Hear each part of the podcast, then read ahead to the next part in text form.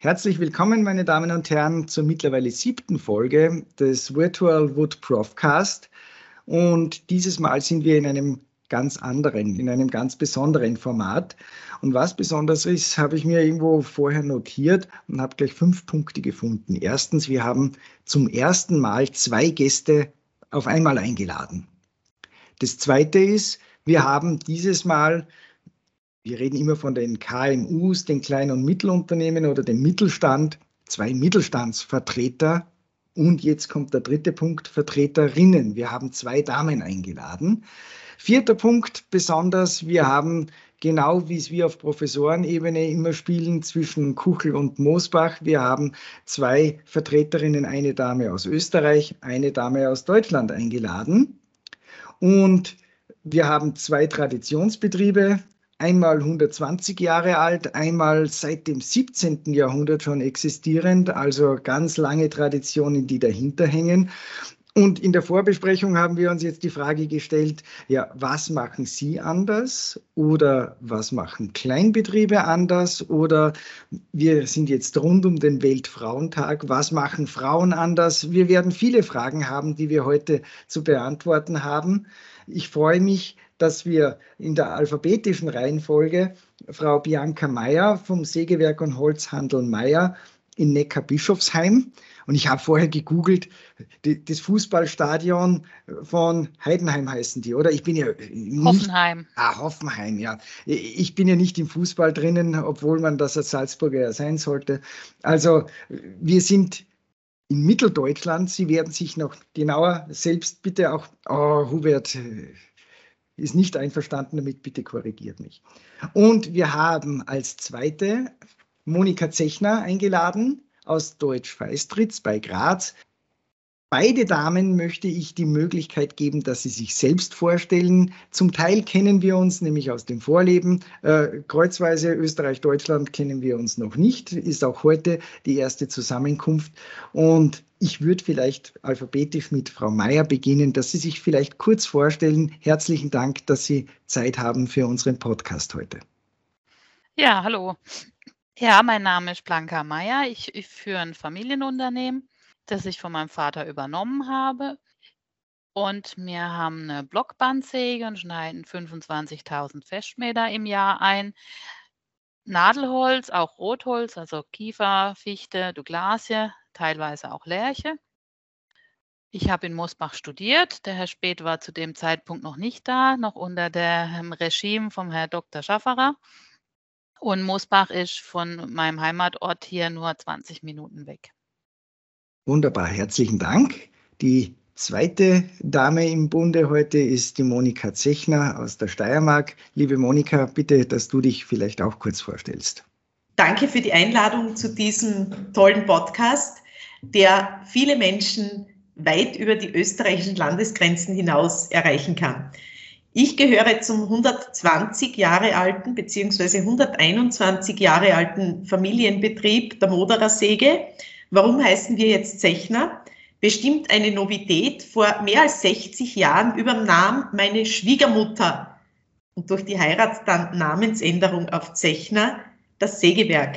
Und ich kam vor 37 Jahren als Quereinsteigerin durch Heirat in diese Firma und bin seitdem zuständig für Einkauf, Verkauf und Administration.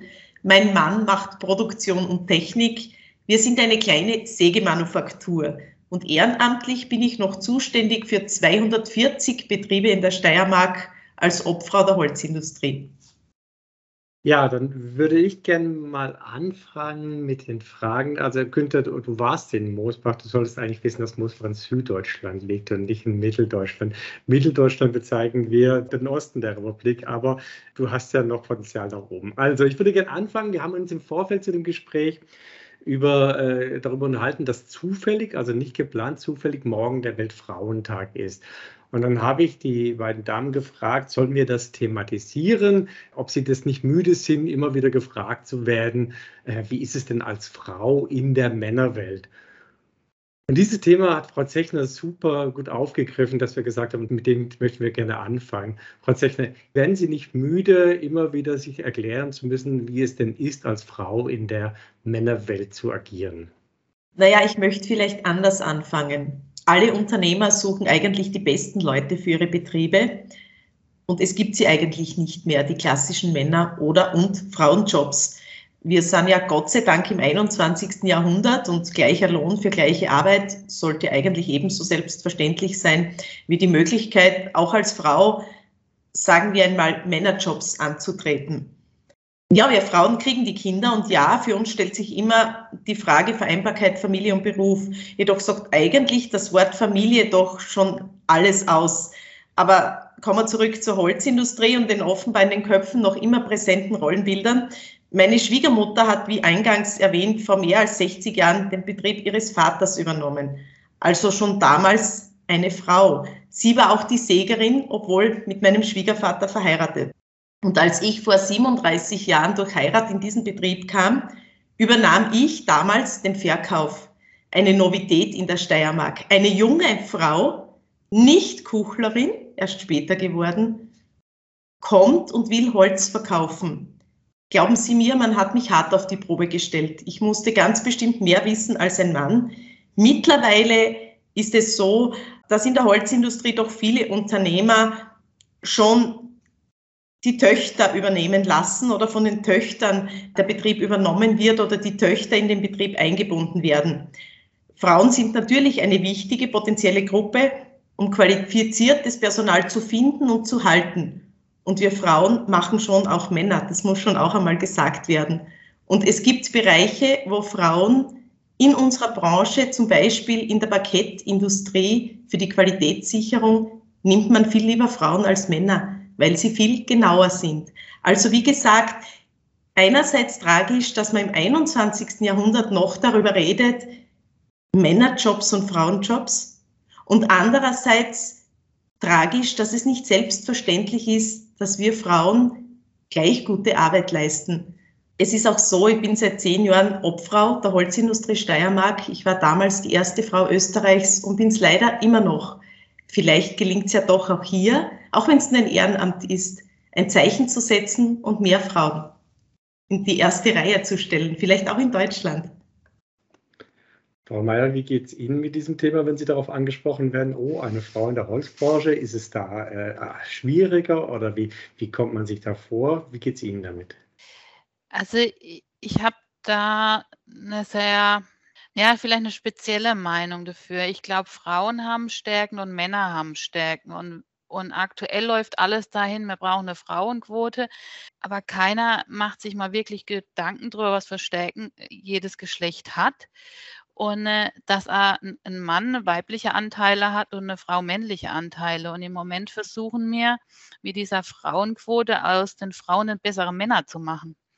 Und das bin ich ganz stark durchlaufen. Also ich, ich habe mir da Gedanken auch zu der Frage gemacht und habe mir gedacht, naja, ich bin heute noch stolz drauf, dass ich besser rückwärts einen Hänger einparken kann als die meisten meiner Mitarbeiter.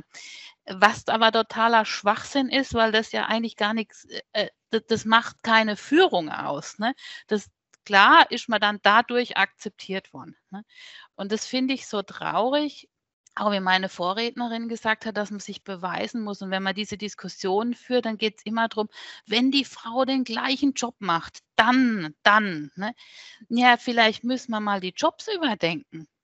Ne? Also vielleicht brauchen wir einfach mal einen Kulturwandel, wo die Frauen Qualitäten auch mal Anerkennung finden. Also warum schämt man sich über emotionale Intelligenz und über Achtsamkeit zu reden? Und warum ist man stolz darauf zu erzählen, dass man Hänger rückwärts einparken kann? Das ist einfach, das sind Glaubenssätze, die noch so tief verwurzelt sind. Und da muss man dran arbeiten. Und ich glaube, optimal, also mehr als 100 Prozent kriegen wir, wenn wir Frauen und Männer gemeinsam und endlich mal wirklich als Team und nicht mir Frauen müssen genauso sein wie die Männer. Und die Männer müssen auch nicht so sein wie die Frauen. Also das ist so, so mein Statement, wo ich da auch immer denke, wir kommen auch mit einer Zwangsfrauenquote da nicht weiter. Ja, da steckt gewaltig viel drinnen. Ich bringe meine Studierenden ja gerne auch zum Denken, ich hatte einen der größten Fensterhersteller mal eingeladen und dann hat der eben das Statement gebracht, 85 Prozent der Interior-Entscheidungen werden von den Frauen getroffen. Und wenn man dann große Bereiche der Holzbranche, egal ob das jetzt dann Türen, Parkettböden und so weiter anschaut, sind es dann in der Vergangenheit dann doch sehr männerlastige Vertriebsstrukturen gewesen. Und wenn wir im Marketing von Kundenbedürfnissen sprechen, dann ging es dann sehr oft doch nur um Quadratmeter und nicht um Bedürfnisse von Kunden. Und ich glaube, das passt auch genau zu dem dazu, was Sie jetzt gerade sehr, sehr weise gesagt haben. Ich würde gerne das Thema aufgreifen, das Stichwort Kulturwandel, Frau Mayer. Äh, ich wollte, wusste nicht, ob ich es am Anfang bringe oder irgendwann im Laufe des Gesprächs, aber Sie haben das Wort Kulturwandel gerade genannt und ich bin, also wir kennen uns schon jetzt lange und ich bin aber vor kurzem oder vor ein, zwei Jahren auf Sie zugekommen, weil ich im Deutschlandradio ein Interview von Ihnen gehört habe, äh, wo Sie über einen Kulturwandel in Ihrem Unternehmen gesprochen haben. Und da fiel der Satz von Ihnen, sowas lernt man nicht an der Hochschule. Und dann habe ich Sie angerufen und gesagt, wenn wir, Sie, da haben Sie recht, aber dann bringen Sie es bitte meinen Studenten bei. Und seitdem sind Sie Dozentin bei mir, Thema Kulturwandel äh, oder andere Betrachtungen von Führung. Und das kann vielleicht doch, ich weiß es nicht, ich habe keine Erfahrung, die haben mehr Erfahrung, ich habe keine Erfahrung in der Gesamtbranche, aber es kann vielleicht trotzdem ein typisches weibliches Thema sein, dass das, was Sie in Ihrem Unternehmen gemacht haben, nicht vergleichbar von männlicher Seite gemacht werden hätte können, ich weiß es nicht. Vielleicht erzählen Sie kurz davon und dann vielleicht auch nochmal auf dieses Thema männlich-weibliche Perspektive zu diesem Thema Kulturwandel eingehen. Ich denke, dass ähm, also in der Erziehung wird ja schon vielleicht eher dem Mann das, die, die Gefühle weg, weg erzogen und die, der, der, die Frau, die darf sie noch haben. Aber in Wirklichkeit hat der Mann sie ja trotzdem nur irgendwo hingeschoben und hat sie noch. Und die kochen ja dann wieder hoch. Also ich, ich hatte auch mal einen Podcast gemacht zu meine Firma ist ein Kindergarten. Und der Kindergarten ist ja immer dann da, wenn die Emotionen hochkochen und sich zwei oder drei oder mehrere einfach streiten oder nicht mehr miteinander arbeiten wollen. Und da glaube ich, dass halt viele Frauen einfach noch die Stärke haben, da emotionaler hinzuschauen und dann eine Lösung zu finden für solche Konflikte und nicht einfach die Holzhammer-Methode anzuwenden. So mal ich halt für mich gemerkt habe, dass ich mit der Holzhammer-Methode oder mit Abmahnungen schreiben einfach nicht glücklich bin und das nicht meinen Werten entspricht. Und das war letztendlich der Stadt, war auch ein, ein Seminar bei Robert Betz, wo hieß, meine Firma ist ein Kindergarten, wo ich hingegangen bin, wo ich festgestellt habe, ich möchte was ändern, weil ich einfach mit der Führung, so wie ich sie gelernt habe, diese typische hierarchische, ich nenne es jetzt einfach mal männliche Führung, mit der kam ich nicht klar. Da ging es mir nicht gut mit. Und das war so der Einstieg, dass ich gesagt habe, ich möchte eigentlich ein Unternehmen führen, wo mir es gut geht, und wo ich Spaß habe und wo meine Mitarbeiter glücklich sind. Und dann sind wir eben in Kulturwandel gestartet, wo es darum ging, dass, dass die Mitarbeiter glücklich sind und äh, ich natürlich dann auch. Und dann habe ich festgestellt, dass, dass es andersrum einfacher ist. Also wenn ich glücklich bin, werden die schneller glücklich, als wenn ich denke, dass die glücklich werden müssen, um mich glücklich zu machen. Ja, und wir sind in den letzten zwei Jahren da wirklich einen Prozess durchgegangen, wo es ganz viel um Kommunikation geht und auch darum geht, diese Dinge anzusprechen. Und es könnte gut sein, dass es natürlich einfacher ist, als Frau jetzt ähm, diese Themen anzusprechen, weil vielleicht weniger Hemmungen und Glaubenssätze einem da im Weg stehen. Aber ich kenne auch männliche Kollegen, jetzt nicht aus der Holzbranche, aber aus anderen Branchen, die das wirklich gemacht haben. Und ich kenne auch Kollegen, die gesagt haben, ich kann es nicht, ich stelle mir einen Feel-Good-Manager ein, der das dann für mich tut. Also die Notwendigkeit ist, ist da und auch gerade aktu aktuell mit, mit Corona oder mit der Inflation oder was auch immer wir für Krisen hatten, das nehmen die Leute ja mit ins Unternehmen. Und in dem Moment, wo die emotional verstrickt sind, bringen die ja keine Leistung mehr. Also mein Lkw-Fahrer hat zu mir gesagt, wenn ich hier Stress am Hof habe, weil ich Krach habe mit dem Staplerfahrer, dann sind es die Momente, wo ich die Ampel umfahre oder wo ich einen Unfall baue, ne, weil ich dann das Gedankenkarussell im Kopf habe.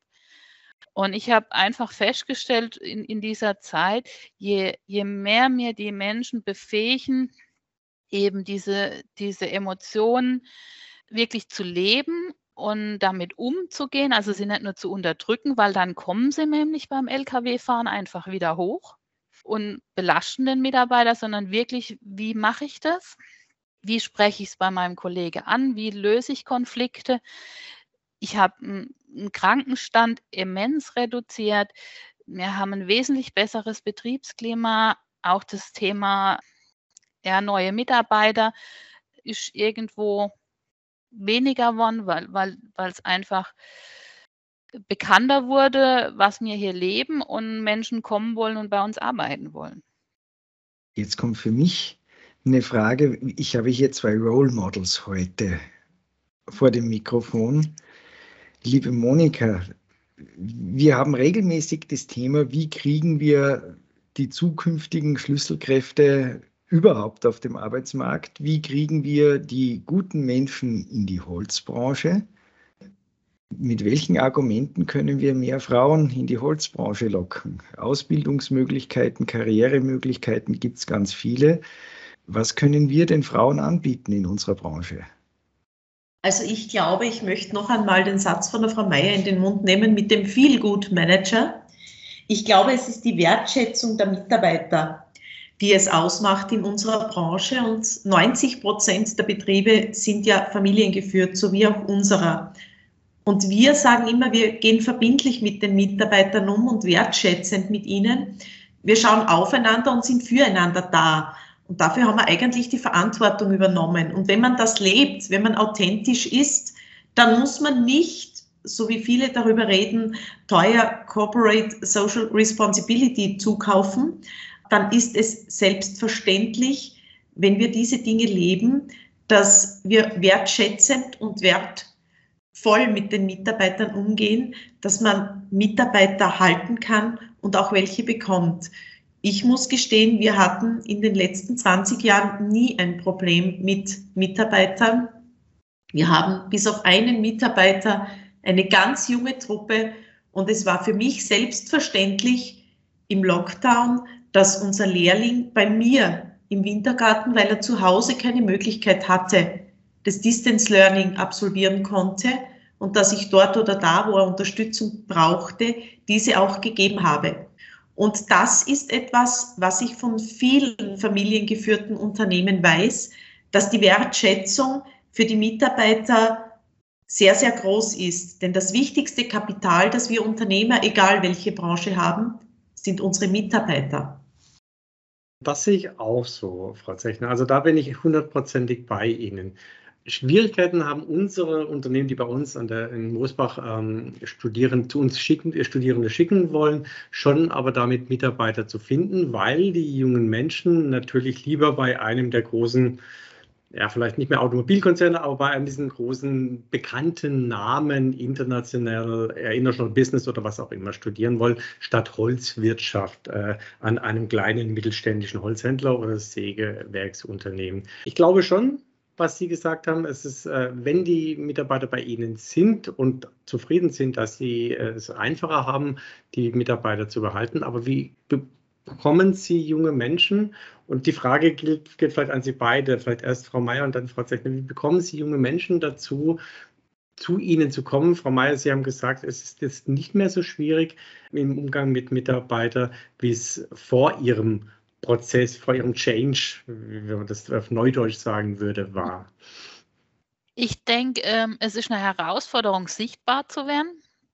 Das ist bei mir ganz klar passiert. Also, äh, wie gesagt, es ist, ist ein Deutschlandfunk auf uns aufmerksam äh, worden.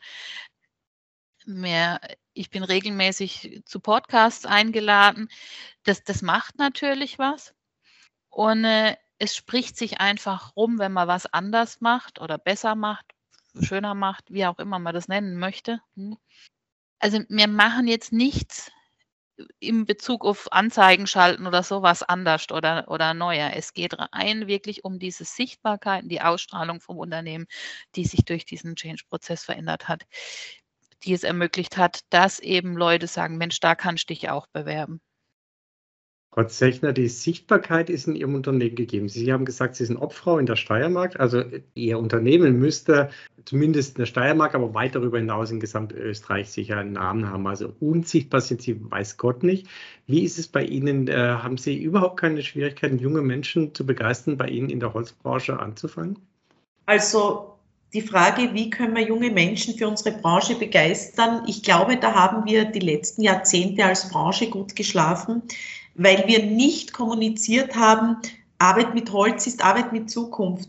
Weil wir nicht kommuniziert haben, Jobs in der Holzindustrie sind sicher. Auch während Covid wurde kaum Kurzarbeit angemeldet und die Anzahl der Beschäftigten ist stabil geblieben die Perspektive in unserer Branche stimmt, denn Holz wird immer populärer und damit sind Menschen gefragt, die damit professionellst umgehen können. Und die Holzindustrie bietet viele, viele Möglichkeiten. Die Unternehmen sind einerseits in ihrer Heimatregion tief verwurzelt und andererseits auf der ganzen Welt aktiv. Dadurch, dass wir sowohl Big Player als auch KMUs in der Branche haben, ist für jeden etwas dabei. Und ich glaube, man kann sagen, wir bieten Perspektiven für junge Menschen, die in der Heimat bleiben wollen und dabei aber auch weltweit Kontakte entwickeln können. Also Jobs ohne lange Pendlerei. Und unsere Branche digitalisiert sich permanent und hat ein sehr hohes Innovationstempo. Und dabei ist lebenslanges Lernen Routine und das macht den jungen Menschen auch Spaß. Wir merken auch, dass Bewerber nach der Mission, nach dem Purpose eines Unternehmens fragen der Beitrag unserer Unternehmen zur Nachhaltigkeit und zum Klimaschutz, hätte ich gesagt, hilft uns da natürlich. Und die Holzindustrie vereint auch die Technik und, und den Rohstoff Holz. Und als Zukunftsbranche hätte ich gesagt, braucht man auch Fachkräfte, die sich in einer digitalen Welt auskennen und bestehen können und gleichzeitig die ökologische Chance dieser Industrie sehen und begreifen. Immer mehr fragen nach den berühmten Green Jobs und jeder, der eine Ausbildung starten will oder sich umorientieren will, Verzeihung, wenn ich jetzt Werbung mache für die Branche, sollte sich über Jobs in der Holzindustrie informieren. Wir machen gerade aktuell in der Steiermark eine Lehrlingskampagne seitens unserer Interessensvertretung der Wirtschaftskammer. Wir machen Podcasts, wir machen Radiospots, wir machen Deep-Ons. Also wir alle miteinander dürfen nicht müde werden, den Menschen draußen zu sagen, diese Jobs sind sicher, diese Jobs sind vor der Haustür ohne lange Pendlerei. Ihr habt enormes Entwicklungspotenzial. Es gibt 28.000 Arbeitsplätze in Österreich. Und wir bilden in zehn Berufen aus. Natürlich im speziellen Holztechnikerberuf, wo die Berufsschule in Kuchel ist. Das ist eines unserer Aushängeschilder. Und hier können wir, wie gesagt, gar nicht genug davon kriegen zu sagen, kommt zu uns. Wir in unserer Branche haben immer Platz für euch.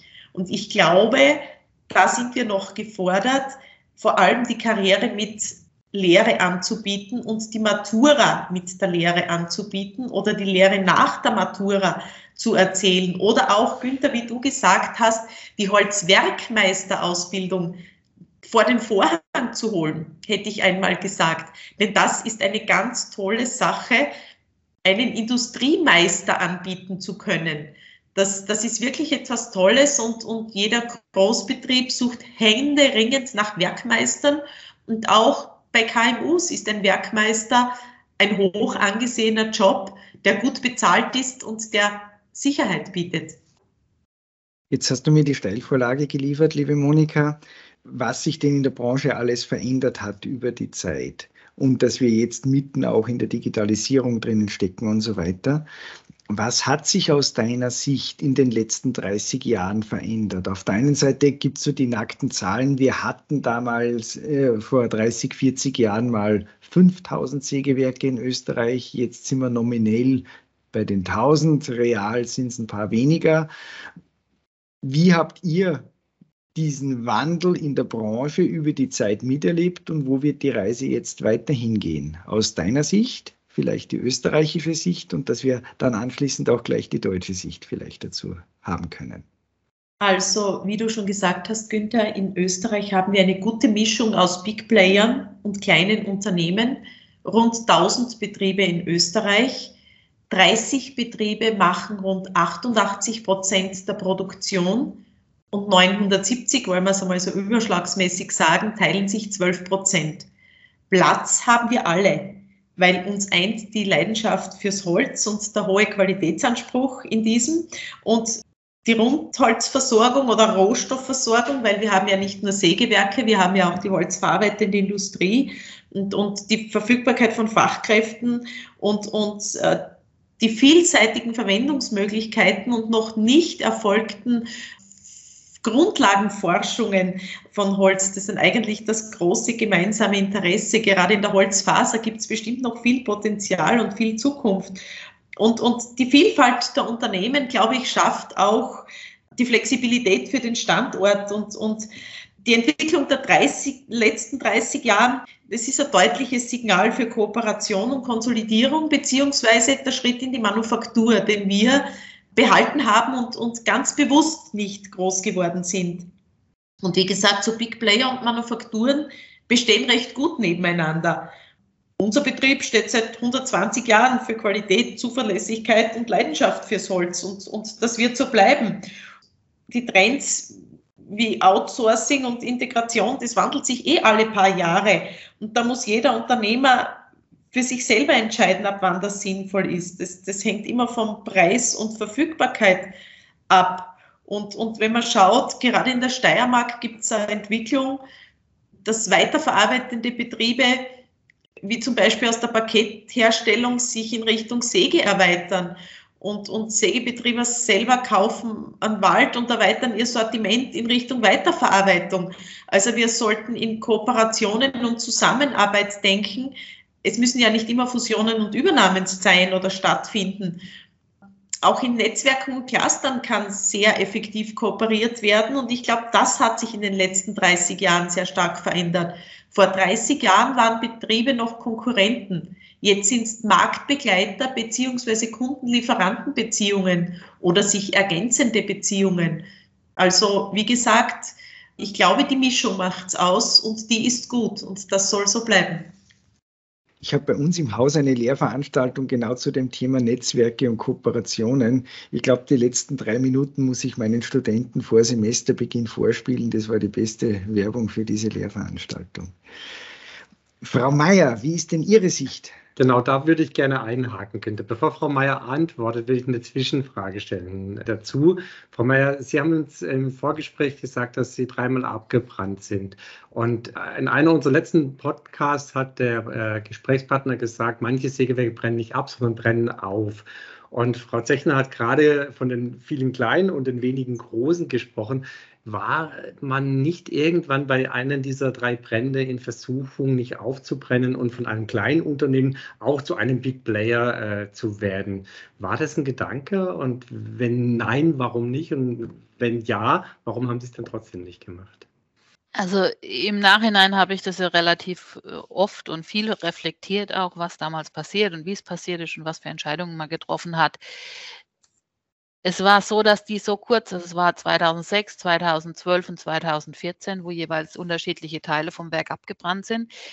Und es war nie die Entscheidung, größer zu werden. Das gab es nicht. Für mich gab es auch nie die Entscheidung, aufzuhören. Und im Nachhinein habe ich mir überlegt, ja, warum eigentlich nicht? Also diese Frage, wo Sie jetzt stellen, habe ich mir nicht gestellt. Ich habe sie mir wirklich nicht gestellt. Es war rein die Intuition und das Unterbewusstsein, wo die Klarheit verschafft hat. Also man war so in einem Film und in einem Handeln und wieder aufbauen und Versicherungsgespräche und, und tun und machen und, und äh, eigentlich jeden Tag nur das, das Retten, was da noch zu retten ist. Ich hatte immer eine Klarheit, was richtig ist. Und ich kann heute wirklich von einer Klarheit sprechen, weil es war komplett richtig, was wir getan haben. Ich muss aber sagen, also was ihr jetzt auch schon mehrfach angesprochen habt, also diese Gemeinschaft und dieses Miteinander, wo die, wo die Welt irgendwo gerade hinlaufen sollte, aus meiner Sicht und, und in meinem Bereich auch wirklich tut, das hat da was damit zu tun. Also ich nehme die Großen wirklich immer noch als Hauen und Stechen und Klopfen wahr. Ich sehe da keine Menschlichkeit, wenn sie vielleicht da irgendwo da ist, aber ich sehe sie nicht und ich habe sie auch in den letzten zwei Jahren wo es, wo es wirklich eine Verknappung auf dem Markt kam, nicht wahrgenommen, weil es einfach nicht mehr persönlich und nicht mehr menschlich ist. Das ist ein Vertreter, der einfach was verkaufen muss, was er von oben runter gesagt hat. Und das entspricht nicht meinen Werten. Und das war wahrscheinlich das, warum meine innere Stimme gesagt hat, bloß nicht größer werden, ne? weil man möchte dann diese Menschlichkeit und dieses Miteinander verlieren. Zu dem äh, Thema vorher, ich denke, dass die, also es hat ja jetzt so ein Sterben stattgefunden von den Kleinen, dass nicht mehr, mehr Kleine sterben müssen. Also das ist wahrscheinlich ähnlich wie in Österreich. Ne? Also jeder hat seine Nische gefunden. So nehme ich das auch bei mir wahr. Ich habe hier keine Konkurrenz mehr. Wenn wir eine Krise haben, kann ich meine Kollegen alle anrufen, die hier außenrum sind. Und da fühle ich mich wohl und da geht mir es richtig gut. Also wenn ich nicht ein Pokerspiel habe bei einer Verhandlung, wo ich ein Pokerface aufsetzen muss und der, wo am meisten geblufft hat, gewinnt, sondern wo ich wirklich ehrlich mit einem guten Gefühl zum Freund gehen kann und sagen, wir machen Geschäfte und die Geschäfte machen wir wirklich zum Wohle aller und nicht mehr gucken, wer geht mit dem größten Geldbeutel heim. Und das ist das, glaube ich, wo wir hin müssen, wo also ich, ich, bin ja ein bisschen philosophisch, da muss die ganze Welt hin, aus meiner Sicht. Und nicht nur mir klein, aber das ist da, wo wir anfangen können. Und ich habe es im, im letzten Jahr ganz extrem gemerkt. Also ich konnte meine Kunden beliefern und das aber mit Ehrlichkeit und Vernunft. Ne? Also in dem Moment, wo wir eben die unmoralischen Angebote nicht angenommen haben und wo wir gesagt haben, wir beliefern unsere Kunden mit gleicher Menge wie im Vorjahr, waren wir lieferfähig und jeder Zimmermann war auch in der Lage, dann sein Häusle zu bauen, für das er ein Angebot abgegeben hat. Und jetzt werden wir mal sehen, wie dankbar die Welt danach ist, aber mir geht es zumindest so besser. Und das ist das, wo wir, wo wir hin müssen. Und dann hat der Mittelstand auf jeden Fall eine Berechtigung. Die letzten zwei Jahre waren ja nett gesagt turbulent, außerordentlich. Ich habe von mir bildlich die Preisstatistiken, wo wir über 30 Jahre ziemlich konstante Preise hatten und auf einmal geht es binnen eines Quartals aufs Dreifache rauf. Wir haben diese Verwerfungen zwischen den lokalen Märkten und den globalen Märkten gehabt.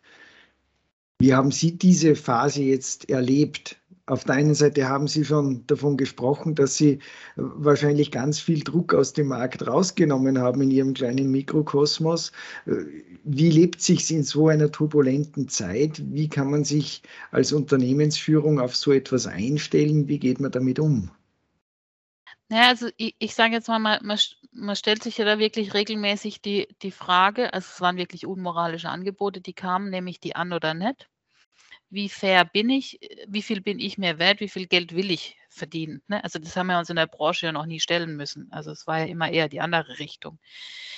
Und was für mich also ganz erschreckend und war, weil es so gar nicht mit, mit mir übereinstimmt, war halt, dass ich Kunden hatte, die echt Knebelverträge hatten. Und ich mir dann über, einerseits überlegt habe, naja, mein Kunde möchte ich retten, aber diesen böse, ich nenne jetzt einfach mal so Industriepartner im Hintergrund, dem jetzt einfach die Situation scheißegal ist und der auch seinen Palettenhersteller jetzt einfach hops gehen lässt, dem möchte ich eigentlich nicht mein Geld schenken. Also ich kam da wirklich schon zwischendurch in, in moralische Gewissensbisse. Ne? Weil meinem Kunde, der 20 Jahre bei mir Kunde ist, da wäre mir es egal gewesen, ne? aber der hat es ja weitergeschenkt an die Big Player. Oder musste es weiter schenken, sagt man es mal so, ne? weil, weil, weil die einfach diese Knebelverträge hatten. Und das fand ich einfach noch sehr erschreckend in dieser Zeit fest, festzustellen. Ne? Also, und was auch wieder dazu geführt hat, dass ich nie zu einer Großindustrie gehören möchte oder dahin liefern möchte, weil ich einfach dieses Spiel nicht mitmachen möchte. Diesen Satz würde ich gerne aufgreifen, nicht zu einer Großindustrie gehören möchte. Frau Zechner, geht Ihnen das ähnlich? Grundsätzlich fühle ich mich an diesem Stand, wo ich stehe, sehr wohl. Man muss vielleicht sagen, die Großbetriebe erzeugen ja meist plattenförmige Werkstoffe für den Weltmarkt.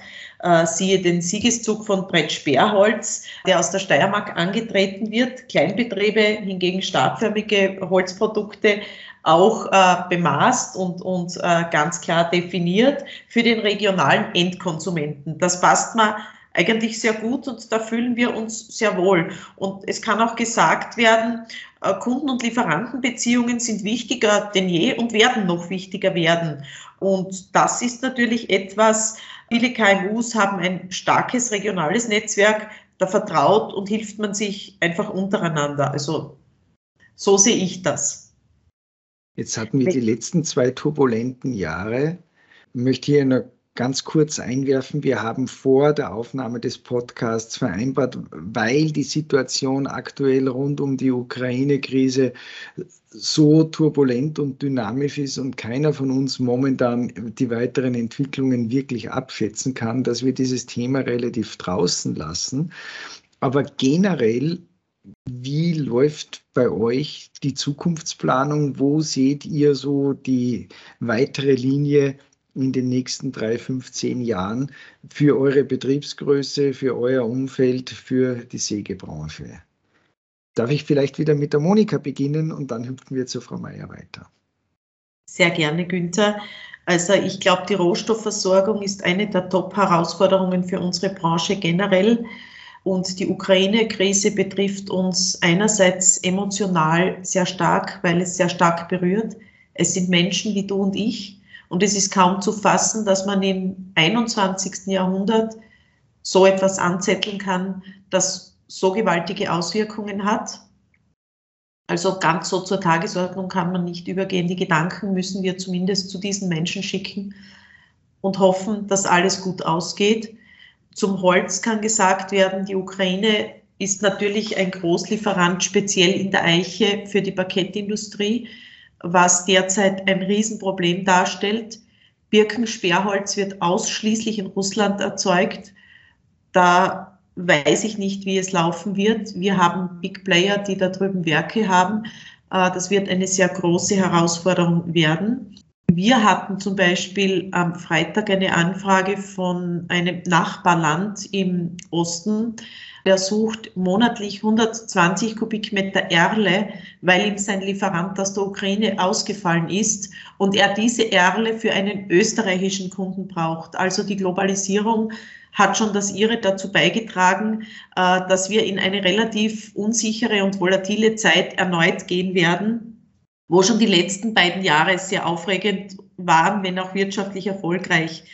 Und wo sieht man sich in den nächsten fünf bis zehn Jahren? Also ich möchte sagen, Schuster bleibt bei deinen Leisten. Wenn Sägemanufakturen nicht Starallüren kriegen, werden sie immer gut das Auslangen finden.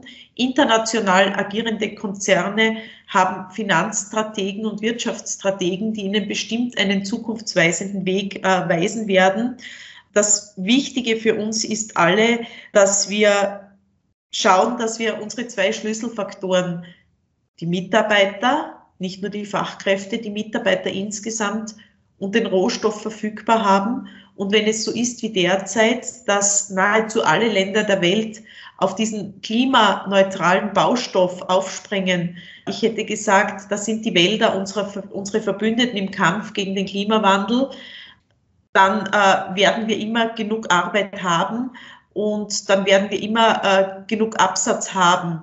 Und vielleicht möchte ich noch einmal dazu sagen, Österreichs Holzindustrie hat, wie ich schon einmal erwähnt habe, 28.000 Jobs, ich glaube rund 4,2 Milliarden Euro Wertschöpfung und bringt 3,5 Milliarden Euro Steuern und Abgaben. Also das ist schon etwas, was der Staat Österreich gut brauchen kann. Und im Netzwerk sind es rund 300.000 Jobs und 20 Milliarden Wertschöpfung und 8,7 Milliarden Steuern und Abgaben. Also das darf man nie außer Acht lassen. Und, und wer weniger CO2-Emissionen im Bau- und Gebäudesektor will und, und wer mehr Holzbau will, wer mehr European Bauhaus will, wer weniger Kunststoff will, der muss auch Ja zur nachhaltigen Waldbewirtschaftung und zur Holzindustrie sagen. Und von dem her sollten wir eigentlich gut das Auslangen haben, wohl wissend, dass die Krise um die Ukraine absolut nicht einschätzbar ist und auch nicht vorhergesagt werden kann, wie sich das entwickelt. Ich hätte auch wieder eine Zwischenfrage an Frau Mayer, äh, die genau das Thema wieder aufgreift. Unabhängig von der Ukraine-Krise, bei der wir tatsächlich alle nicht wissen, wie es weitergeht. Aber gibt es Überlegungen bei Ihnen Unternehmen quasi zur Vorwärtsintegration, dass man, Sie haben vorhin im Vorgespräch gesagt, Sie handeln auch einen großen Teil an Holz, dass man sagt, man möchte eine Weiterverarbeitung, noch eine Weiterverarbeitung ins Unternehmen integrieren? Oder sagen Sie, wenn wir jetzt die nächsten zehn Jahre vorausdenken, so wie wir momentan aufgestaltet sind, auf einer einer Seite eine Produktion, auf der anderen Seite den Handel, ist es eigentlich gut auch für die Perspektive der nächsten zehn Jahre? Ich für mich habe festgestellt, dass es ähm, also das Erste ist, dass man flexibel ist. Also bei allen Investitionen, wo ich jetzt getätigt habe und, und auch hier, was wir jetzt mit dem Mitarbeiter in diesem Change-Prozess gemacht haben, geht immer dahin, flexibel zu sein und auf alles, was da kommen mag, äh, ge, gewaffnet zu sein, weil es einfach so wichtig ist, das haben wir jetzt gesehen, von heute auf morgen gab es bei uns auf einmal kein Kiefer mehr, sondern nur noch äh, Käferfichte. Ne? Und dann muss man damit klarkommen. Und dann hat man Gott sei Dank die Technologie, dass das unserer Maschine jetzt egal ist. Bei einer Kiefer, einer Fichte ist das noch entspannt. Aber wenn es irgendwann mal so sein sollte, dass wir Laubholz sägen müssen, dann müssen einfach die Maschinen passen und die Mitarbeiter passen oder die Mitarbeiter offen sein, was Neues zu, zu lernen. Ne? Und ich habe festgestellt, also, dass das ganze Planen in die Zukunft, also die, die nichts bringt, möchte ich jetzt nicht sagen, aber ich glaube, es ist wirklich wichtig, in sich zu investieren, dass man mit dem Chaos, das gerade herrscht, klarkommt. Also, weil die Zeit ist so schnelllebig, dass wir das gar nicht greifen können. Also alles, was da kommen mag, ne, ähm, sei es Corona, sei es die, der, der Krieg, sei es diese Verknappung, die wir letztes Jahr hatten, ich, ich nenne sie immer die Klopapiersituation, ja, wer, das, das hätte man sich ja gar nicht ausdenken können, was da passiert ist. Und wichtig ist aus meiner Sicht dieses Potenzial Mensch, ohne dass wir lernen, mit diesen Ängsten und mit der Panik umzugehen, dass man genau in diese Krisensituation und wir hatten jetzt also mit der Brände, mit Corona, mit dem Krieg, mit der Klopapiersituation, hatten wir einfach so viele Dramen hier, wo, wo einfach immer wieder gezeigt hat, einen klaren Kopf bewahren, akzeptieren, was ist und annehmen, was ist und dann nach vorne gehen. Und das war eine Strategie, die einfach super funktioniert hat bisher. Man muss aber auch sagen, wir sind eben auch schon von Grund auf immer flexibel aufgestellt gewesen. Wir sind nicht ein, ein Sägwerk, wo nur ein Produkt machen kann. Und die Fertigungstiefe war bisher so, dass mir, dass es eher immer, also der Kunde kam mit dem Wunsch auf uns zu und dann haben wir das gemacht. Wir haben nicht erst eine Maschine gekauft und dann den Kunde gesucht, sondern es war bisher immer andersrum. Das würde mich zur nächsten Frage führen. Auf der einen Seite haben wir eine wunderbar, äh, kann ich Ihnen zu mehr als 100 Prozent zustimmen, dass äh, die Investition in human manche nennen Humankapital ein Unwort, aber definitiv in eine gute, zufriedene, flexible Belegschaft, dass das das Investment Nummer eins ist. Wir haben regelmäßig bei uns die Anfragen von Unternehmen, besonders auch von Mittelständlern, wohin soll man uns denn technisch entwickeln? Und klar, das Sägewerk, das die Trockenkammern hat, das dann irgendwann mal besondere Qualitätssortierungen einführt, dann kommt das Thema, geht mal in Richtung Leimholz. Wo sehen Sie technisch Entwicklungsmöglichkeiten oder sagen Sie die Nische von Manufaktursägen oder von den Spezialitäten, die man eben anbietet, damit kann man alleine schon sehr gut leben. Sehen Sie irgendwo technische Perspektiven, wo Sie sagen, das würde mich auch noch interessieren, da könnten wir uns auch noch hin entwickeln? Vielleicht beginnen wir diesmal mit der Frau Meier und dann hüpfen wir zu Frau Zechner. Also aktuell haben wir in eine, in eine mobile Blockbandsäge investiert. Aber das ging auch wieder andersrum. Wir hatten den Kunde für ein Produkt, wo man daraus jetzt machen kann, haben das umständlich auf unsere aktuelle Maschine gemacht, haben jetzt gesagt, wir machen es jetzt, produzieren es jetzt anders. Im Moment, also in der Leimholzproduktion oder irgendwas Größeres kann ich mir es gerade nicht vorstellen. Wir haben Trockenkammer, wir haben eine Trennbandsäge, wir haben eine Hobelmaschine, wir haben eine kleine Schreinerei hier. Also aktuell, glaube ich, bin ich bestens gewaffnet. Wenn irgendwas Tolles, Innovatives in der Zukunft noch gibt, gerne. Also ich verfolge auch immer solche Dinge wie, dass man ähm, Hackschnitzel jetzt nicht trocknet, sondern vielleicht auspresst und, und dann äh, als Trocke verkaufen kann. Sowas finde ich immer ganz spannend. Und vielleicht gibt es ja da noch eine Innovation. Ich finde es immer schwierig, jetzt gerade diese Leimholzgeschichte zum Beispiel, das machen wenn es schon viele gibt, dann mag ich da eigentlich nicht aufspringen. sagen wir es mal so. Ne? Ich, ich bin eher der Nischen und kompliziert und Einzelstücke, kleine Chargen. Zurzeit ich mal relativ viel Weimutskiefer. Da wird vielleicht der Rohstoff irgendwann mal ein Problem, aber so Imkerkunden sind einfach viel entspannter als andere. das finde find ich einfach, also wenn man dann auch noch so einen bunte, bunte Mix an Kunden hat, das, das hat was. Wie ist da die österreichische Sichtweise, Monika? Also ich bin da ganz bei der Frau Meier. Das ist eine absolut unternehmensindividuelle Entscheidung und hängt natürlich sehr vom Marktumfeld ab. Aber je mehr Produkte ein Sägewerk anbieten kann, desto krisensicherer und materialeffizienter ist ein Unternehmen, auch ein KMU. Da das Bauen mit Holz ja immer populärer und standardisierter wird, kann die Herstellung von Leimholzprodukten, wenn man so will, auch wirtschaftlicher und, und vielleicht damit auch sinnvoller für KMUs werden. Vielleicht sollte man aber auch die Herstellung von Leimholzprodukten in Kooperation sehen. Und wenn man so will, Brett Sperrholz war ja der Gamechanger in der Branche und es werden natürlich weitere revolutionäre Entwicklungen folgen. Äh, es gibt ja eine Vielzahl an Forschungen, die derzeit betrieben werden, sei es an der Holzbauforschungs GmbH in Graz oder an der BOKU oder, oder wollen wir das Woodcar Kompetenzzentrum nehmen und nennen. Also ich glaube, äh, Next Big Thing kann den Welterfolg von Brett Sperrholz toppen. Äh, wir müssen nur die Geduld haben und was wir wissen müssen, KMUs können sich weder Grundlagenforschung noch anwenderbasierte Forschung als Einzelunternehmen leisten.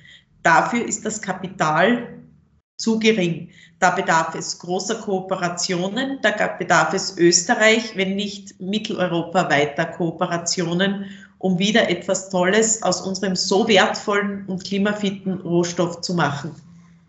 Das Thema Rohstoff würde ich gerne aufgreifen. Frau May hat es vorhin gesagt, äh, sie zählt gerade die Strobe, äh, die Weimutskiefer.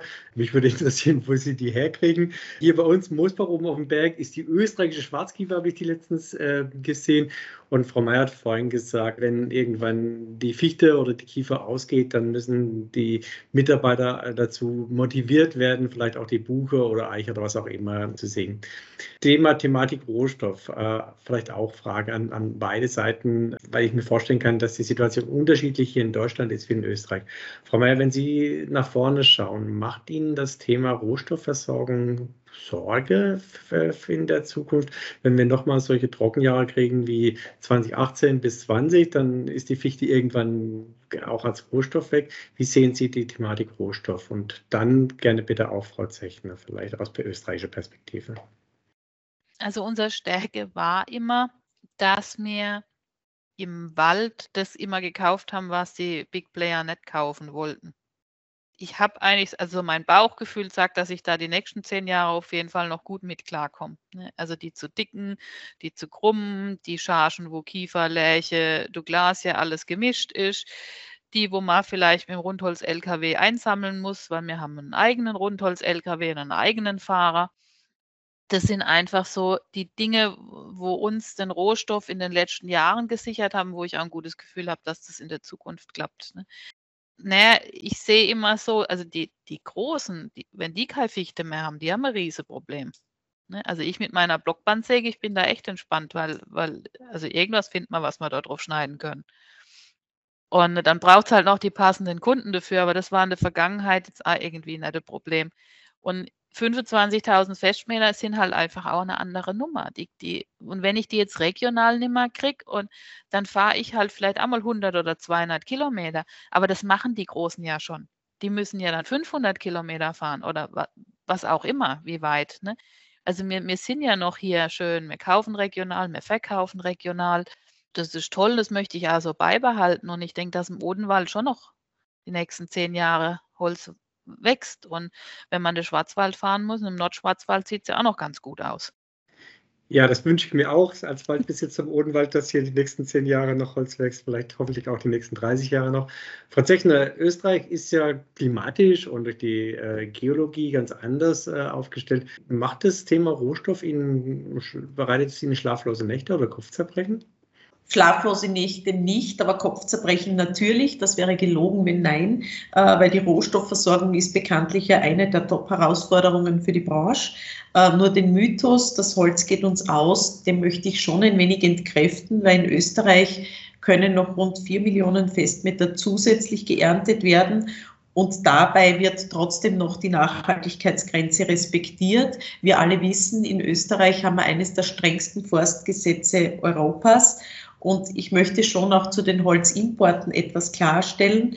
Äh, mehrheitlich versorgt sich unsere Branche aus den heimischen Wäldern. Und die Rundholzimporte im Nadelholzbereich stammen fast zu 100 Prozent aus unseren Nachbarländern äh, Deutschland, äh, Tschechien und Slowenien.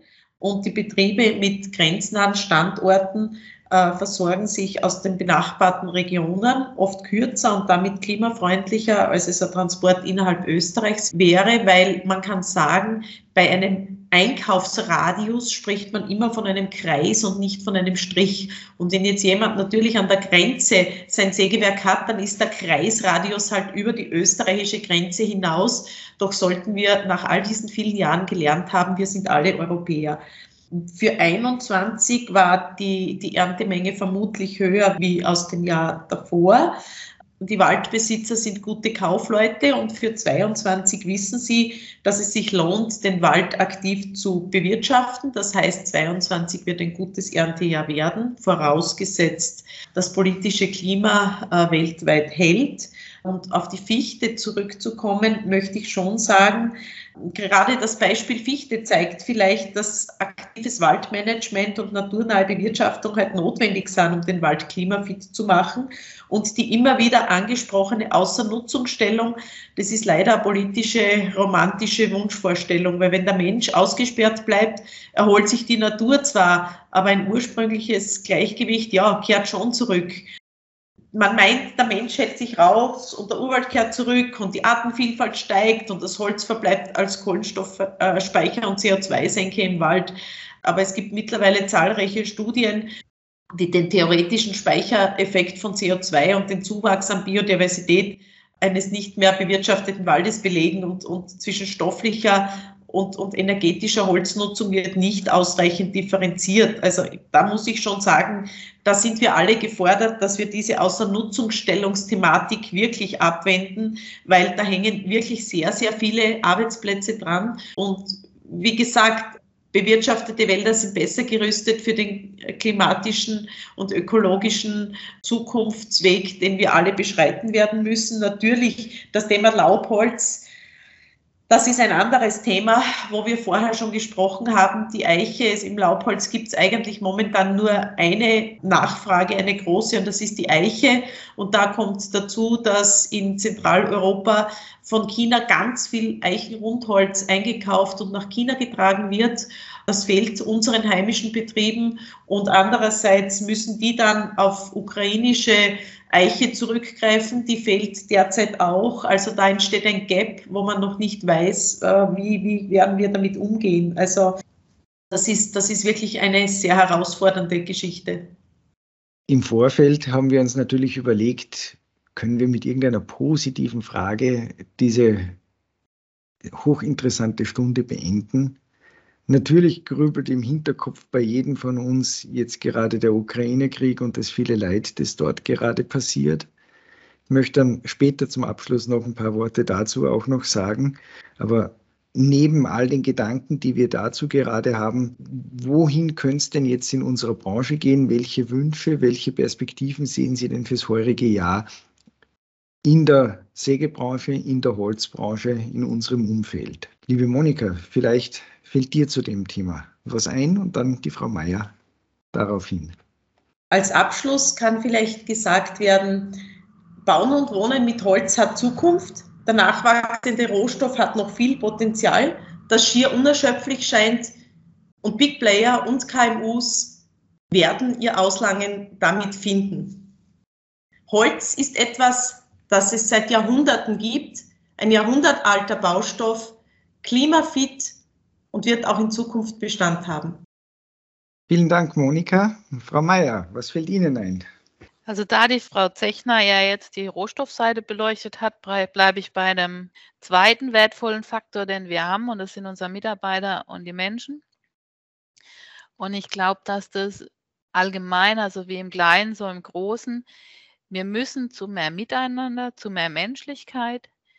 Es darf nicht die Schuldfrage immer gestellt werden und es darf nicht der Geldbeutel ganz vorne stehen, sondern das, das große gemeinschaftliche Ziel, wo wir im Unternehmen haben müssen, ist, dass der Lieferant und der Kunde überleben können, gut überleben können, denn dann können wir unsere Mitarbeiter gut bezahlen und dann können die gut überleben. Und wenn das im Kleinen beginnt und vielleicht im Großen endet, sodass Europa und Russland und Amerika vielleicht auch mal an ein Miteinander denken und nicht an ein Gegeneinander, dann haben wir eine Chance. Und das, das ist so meins. Ich, ich kann im Großen nichts verändern, aber ich kann es hier im Kleinen ändern. Und ich möchte keine Spaltung aufkommen lassen und keine Polarisierung, sondern ich möchte wirklich an Gemeinschaft und Miteinander. Und es gibt kein Schwarz und es gibt kein Weiß, es gibt immer was dazwischen. Ich denke, das können wir zum Abschluss so stehen lassen. Ich denke auch, inhaltlich können wir da jetzt nichts mehr draufsetzen. Ich möchte mich bei den beiden Damen ganz herzlich dafür bedanken, dass sie sich die Zeit für uns genommen haben, für eine sehr inspirierende und auch eine sehr nachdenklich stimmende Stunde, die wir gemeinsam verbracht haben. Vielen herzlichen Dank, dass Sie die Bereitschaft hatten. Ich möchte mich jetzt schon bei der Frau Meier entschuldigen, dass ich Sie zu Beginn umgetauft habe. Sie sind die Frau Blanca Meier und nicht Bianca, ist auch meiner fehlenden Lesebrille geschuldet. Und ganz kurz möchte ich eine Mini-Mini-Werbung in eigener Sache machen, was in den nächsten Tagen wahrscheinlich noch kommen wird. Ich habe das ganze Wochenende schon damit verbracht, äh, in, in der Ohnmacht der Situation den Versuch, etwas aktiv zu gestalten. In den nächsten paar Tagen wird äh, eine Aktion ausrollen, wo wir als Hochschule, wo es um Studenten um junge Menschen geht, äh, vielleicht eine Solidaritätsaktion für junge Menschen, für Studierende in der Ukraine. Wir werden so ein Ding starten. Sie werden in den nächsten wenigen Tagen von uns dazu hören, denn wir möchten Dinge in Bewegung setzen und dazu brauchen wir natürlich auch Zuwendungen. Da werden Sie dann auch von uns was hören, wo wir dann A für junge Menschen vielleicht aus unserer Branche, aber insgesamt äh, aus dem Hochschulsektor vielleicht etwas Positives bewegen können. Wird nur ein Tropfen auf dem heißen Stein sein, aber es ist der Versuch, dass wir was aktiv bewegen. Ich sage herzlichen Dank fürs Zuhören, wünsche Ihnen trotz allem eine gute Zeit und freue mich darauf, Sie dann auch bei der nächsten Folge in wenigen Wochen wieder bei uns begrüßen zu dürfen. Vielen herzlichen Dank für heute.